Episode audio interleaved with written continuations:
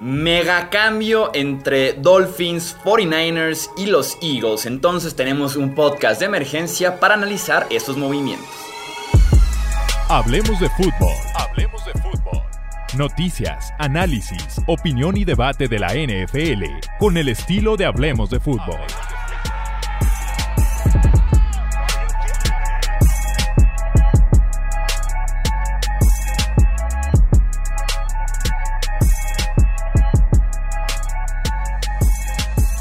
¿Qué tal amigos? Bienvenidos a un episodio más del podcast de Hablemos de Fútbol. Yo soy Jesús Sánchez y es un placer que me acompañen para poder comentar ganadores, perdedores, análisis, implicaciones del draft de este mega cambio entre estos tres equipos. 49ers, los Dolphins y también los Philadelphia Eagles. Empezamos de una vez con el primer cambio y con el más importante de los dos que fue entre Niners y los Dolphins.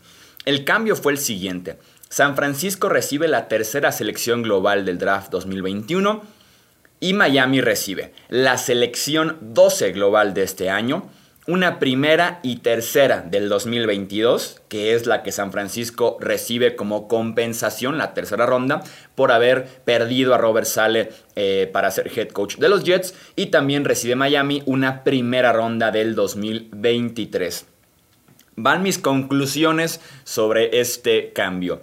Primero que nada, los Jets van por Zach Wilson. Creo que está ya definido el orden del draft. En primer lugar va Trevor Lawrence con los Jacksonville Jaguars. Segundo, Zach Wilson con los New York Jets. San Francisco no hace este cambio a ojos cerrados creo yo que no lo hubieran hecho no a este precio, diciendo a ver qué coreback me toca en el número 3. Si Wilson, si Fields, si Lance, si Jones, si Lawrence. No, San Francisco sabe, los gerentes generales mm, platican entre ellos, se conversan algunos tips, algunas decisiones y algo tan obvio como es ya tienes el primer pick definido, creo que los Jets pueden revelarle a San Francisco quién va a ser su pick número 2. Aparte, relación ahí Robert Sale con la organización de San Francisco. Entonces, creo yo que los Jets van por Zach Wilson y eso implica que Sam Darnold tiene los días contados en Nueva York. Siguiente conclusión.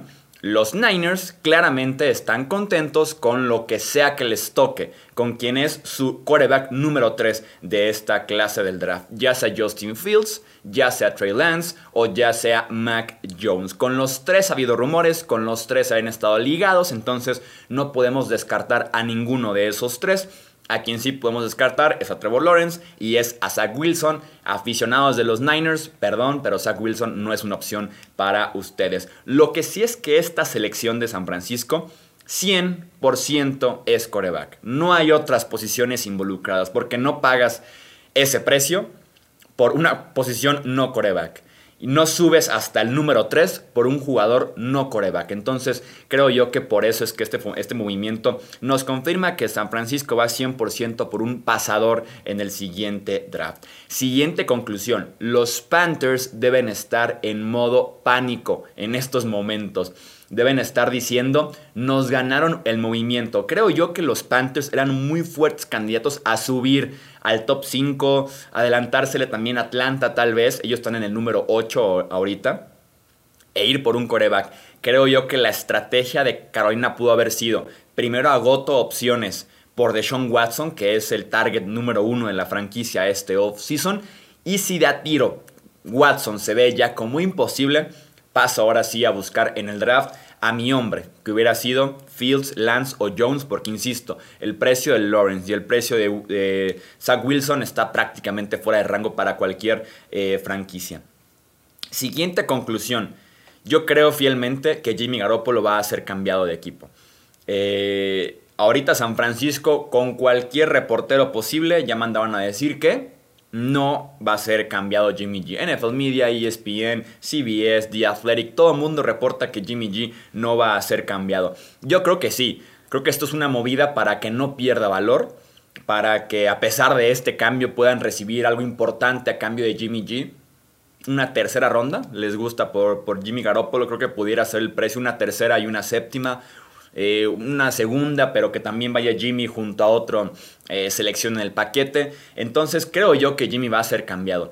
Liberas 24 millones de dólares en este año moviéndolo no veo el punto sinceramente de Jimmy G el mentor o mientras aprende el novato, porque hay una diferencia importante de talento entre el que sea que llegue de coreback novato y Jimmy Garoppolo. Y también hay una diferencia muy grande de potencial entre el novato y Jimmy Garoppolo. Entonces, ¿para qué quedarse a Garoppolo para que tal vez en la semana 4, semana 5 si ligas derrotas, si Jimmy tiene un partido complicado, empieza a sonar lo del novato y que al final de cuentas en la semana 4, semana 5, que es normalmente lo que los equipos están aguantando cuando no quieren iniciarlos en la semana 1, eh, los avientan al campo. Entonces yo no veo el sentido de quedarte con Jimmy Garoppolo el mentor o Jimmy Garoppolo el suplente de lujo.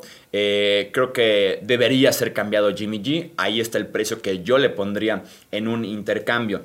Para qué equipo pudiera jugar Garópolo en 2021, yo creo que el candidato número uno deben de ser los New England Patriots. Hay un riesgo de lesiones pasadas, sí, e importante. Clavícula, desgarre de ligamento de rodilla y una lesión de tobillo que lo acompañó todo el 2020 al punto de que acabó su temporada muy temprano. Pero New England ya lo conoce, ya intentaste quedártelo, como eh, en este momento en el que Brady es suspendido, Garoppolo se ve bien y uno de los dos tenía que ser cambiado. Bill Belichick optó por Garoppolo, la gerencia, Robert Kraft, el dueño, fue por Brady. Entonces, obviamente ganó la carta de Brady y fue por eso que Jimmy fue cambiado. Pero Bill Belichick quería quedarse a Jimmy Garoppolo. Entonces, creo yo que ya hay un historial ya se conocen eh, y que le vendría bien a los Pats. Si me preguntas quién le da a los Pats mayor posibilidad de entrar a playoffs en 2021, diría que Jimmy Garoppolo y no Cam Newton. Eso sí, el contrato es pesado. Garoppolo cuenta 24 millones, así que sean los Pats o sea cualquier otro equipo, prácticamente es un hecho que tendría que firmar algún tipo de reestructuración para que baje el impacto en el tope y lo puedan eh, recibir. Además de que la ofensiva en New England está construida similar, construida a la de San Francisco. Wide receivers bajitos pero muy ágiles, buenos después de la recepción. Un tipo H-back como John Smith que también te puede jugar como la cerrada. Una la cerrada fuerte como Hunter Henry, aunque hay diferencias abismales con George Kittle, pero creo que está construido más o menos parecido ese, ese, ese roster ofensivo. Siguiente conclusión. Creo yo que los Falcons estaban en la posición ideal para ir por el tercer mejor coreback de la clase y ser el sucesor de Matt Ryan y ya no. Los metieron en aprietos con este cambio porque los Falcons creo yo lo veían como coreback, coreback. Miami tal vez tackle ofensivo, tal vez wide receiver y me cae el tercer mejor coreback del draft y ya no. Aquí con Atlanta, si les gusta el coreback 4, creo yo que deberían de todos modos tomarlo.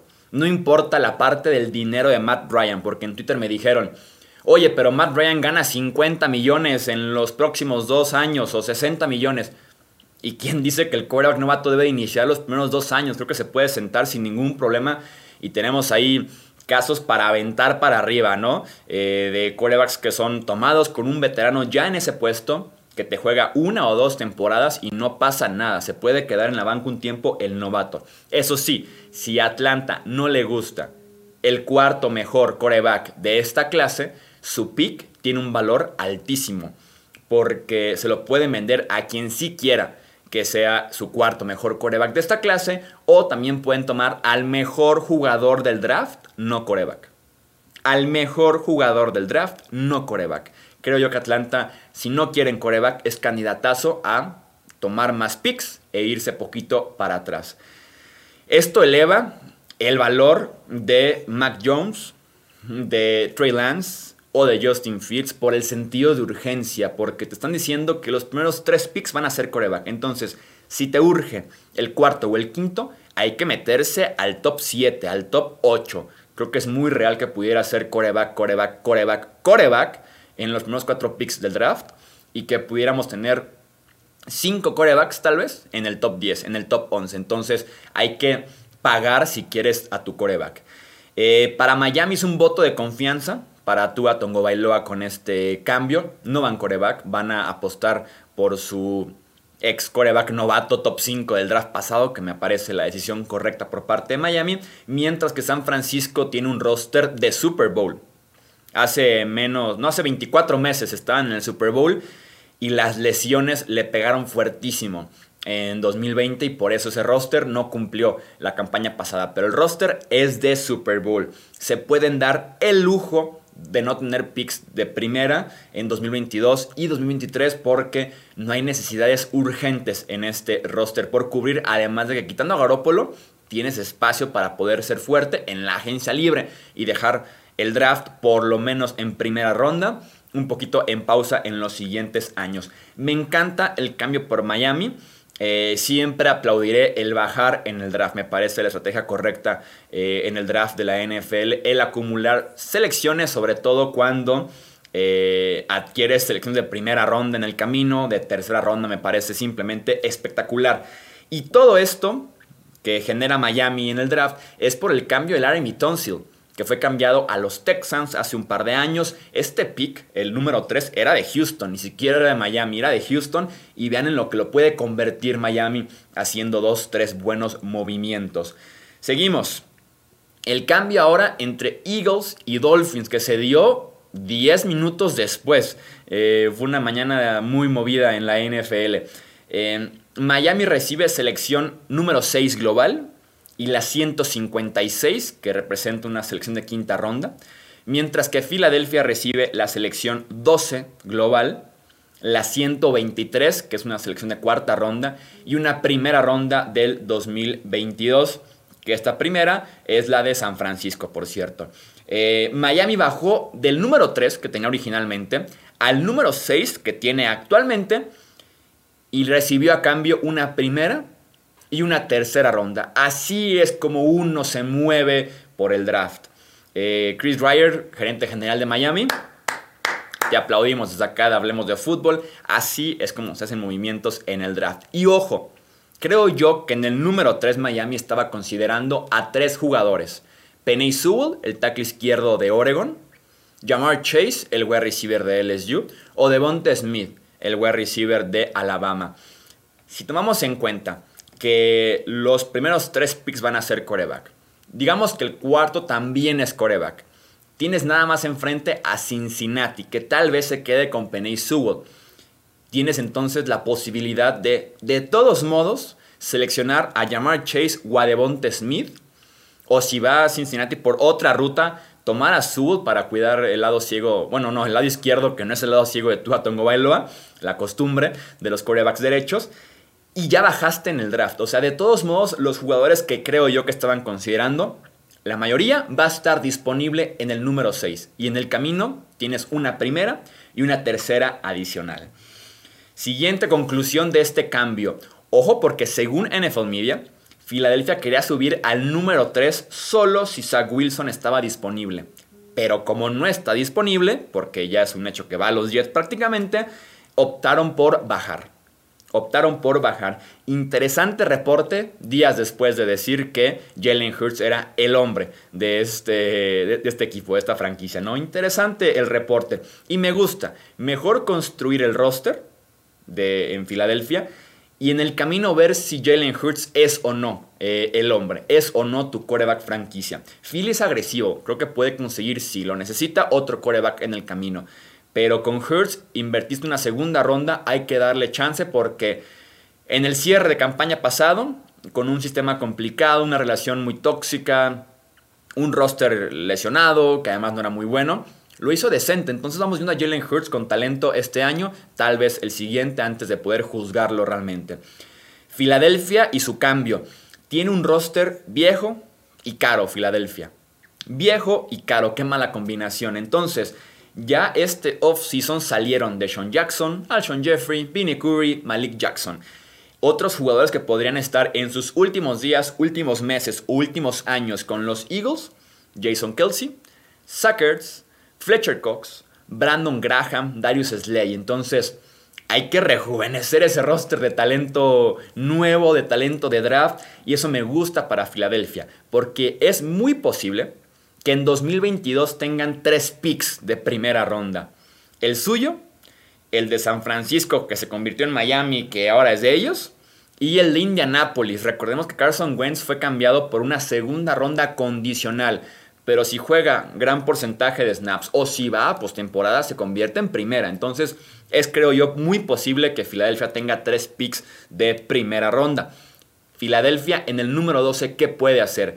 Creo yo que Philly era candidatazo en el número 6 a ir por wide receiver o ir por el ala cerrada Kyle Pitts de la Universidad de Florida.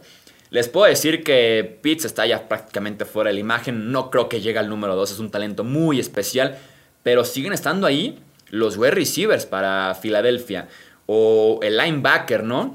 Tomando en cuenta que pudiera ser el siguiente top 11, ¿no? Cuatro corebacks, un tackle ofensivo, un linebacker, un esquinero, una ala cerrada, tal vez otro esquinero con Patrick Surtain y Caleb Farley, te deja la opción de que te caiga el segundo mejor wide receiver de la clase, ¿no? Además porque los wide receivers suelen caer poquito en el draft, se van a acordar de mí en ese sentido. Eh, Creo que Filadelfia sigue en posición ideal para fortalecer su ofensiva y rodear mejor a Jalen Hurts en la que será su primera gran oportunidad, ¿no? Como el coreback 1 de esta franquicia en 2021. Ahí están entonces conclusiones, análisis, ganadores, perdedores de este cambio. Creo que beneficia mucho a las tres franquicias. Eh, movimientos inteligentes por parte de los tres, unos agresivos, otros yendo por más selecciones, por construir un mejor roster a futuro. Aplaudo mucho a San Francisco, a Miami y también a Filadelfia.